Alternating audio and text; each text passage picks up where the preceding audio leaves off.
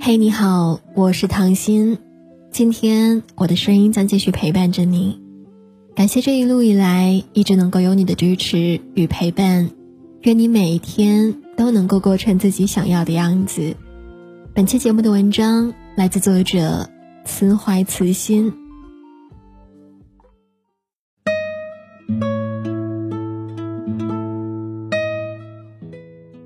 过的衣服舍不得扔。废弃的东西舍不得丢，旧物品在家里随处可见，房间的每个角落都要摆满物件，满满当当的才有安全感。每逢超市打折或者网购有优惠的日子，总是要囤上大量的生活用品才能够安心，哪怕眼下还用不到。这是很多人的现状，一边追求极简，一边在复杂凌乱的生活里重蹈覆辙。究竟怎样才算是极简呢？在《越简单越美好》这本书里，作者罗夫给出了答案。当我们讲极简的时候，不仅是家居、饮食、人际的极简，更是生活风格的极简。在我们看来，极简主义存在于生活的方方面面。所谓极简，也不是要你一无所有。而是要你穿越物质的海洋，寻找对生活而言真正重要的东西。在精简的过程中，你会更加明白自己想要什么。当目标变得明确，生活也将变得清晰。罗夫的邻居是一名地道的瑞典人。刚搬进新家的时候，他先入为主的以为邻居会像大部分传统的瑞典人那样。家里的东西肯定很多很杂，然而他错了。邻居家里纤尘不染，除了窗台上的花、书柜里的书，以及一盏落地灯和几张椅子之外，再无他物。原来是前些年在打扫卫生的时候，邻居因为搬东西扭伤了腰，于是从那个时候开始，他就丢掉了很多多余的东西。罗夫对此非常的惊讶。但是邻居认为，生活中的东西，吃的住的，本来就是为了让生活更舒适。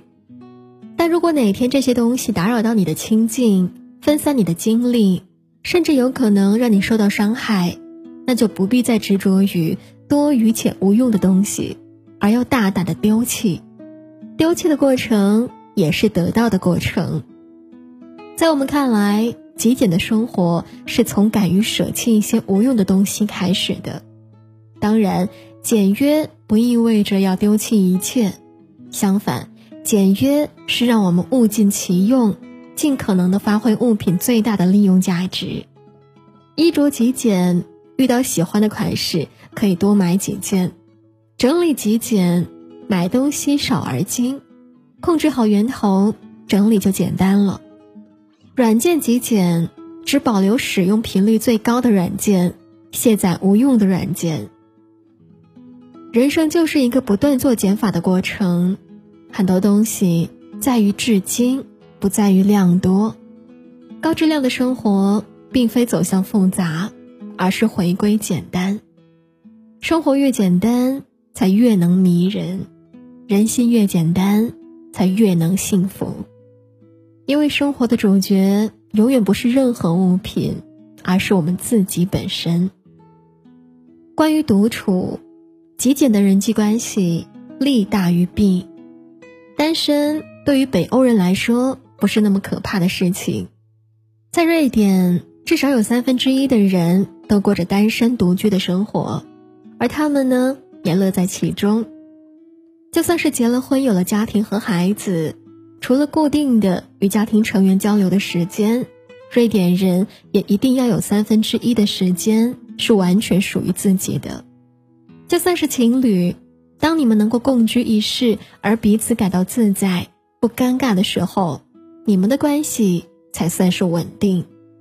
比起两个人二十四小时黏在一起，瑞典人更喜欢互相有独立的空间。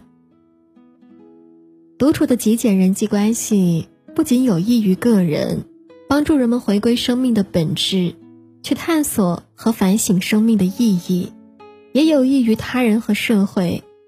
因为常常自我探索与反省的人，才能够更专注的做事，成为更成熟的爱人，以及更好的承担起家庭的责任。独处是一种能力。作家陶立夏曾经说道：“享受孤独，却不觉寂寞；时常厌弃生活，但对生命始终赤诚。孤独是很好的体验，因为它纯粹。深以为然。独处不等于孤独，也不代表孤独。如何与自己更好的相处，是我们人类一生都要努力学习的课题。”拥有独处的能力，才是一名合格的成年人最重要的标志。独处的时候，也是最好的增值期。追求极简生活的人，他们喜欢一切简单的东西，尊重事物本来的模样，一般不会大肆渲染更改。这不是虚伪，而是因为他们很清楚自己想要什么。他们特立独行。从来不为了取悦别人而随波逐流，比如选择工作的时候，他们只会考虑两个原因：如果是急需要用钱，他们就找短期以内赚钱为目的的工作；如果是为了长远发展，他们就一定会以个人的兴趣为前提，选择自己喜欢的工作。在他们的世界里，生活是活给自己的，不是为父母、亲戚、朋友。也不是为了邻居或者同事，或者其他不相关的人过的。他们不需要羡慕别人的目光，也从不去羡慕别人有什么，而苦恼自己没有什么。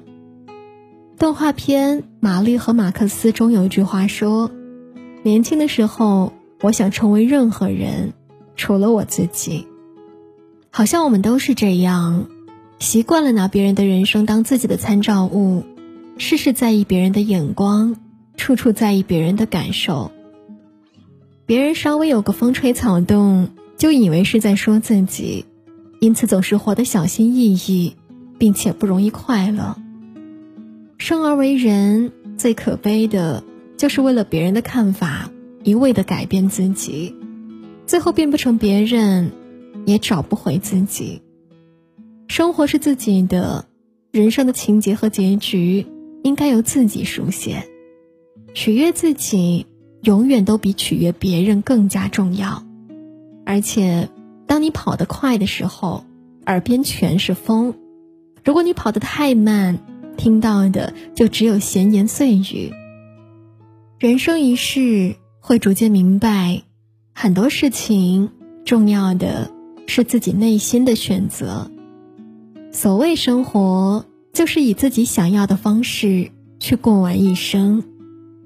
愿你在这纷繁复杂的世界里，能够随心随性而活，活得自在洒脱，不负自己，亦不负此生。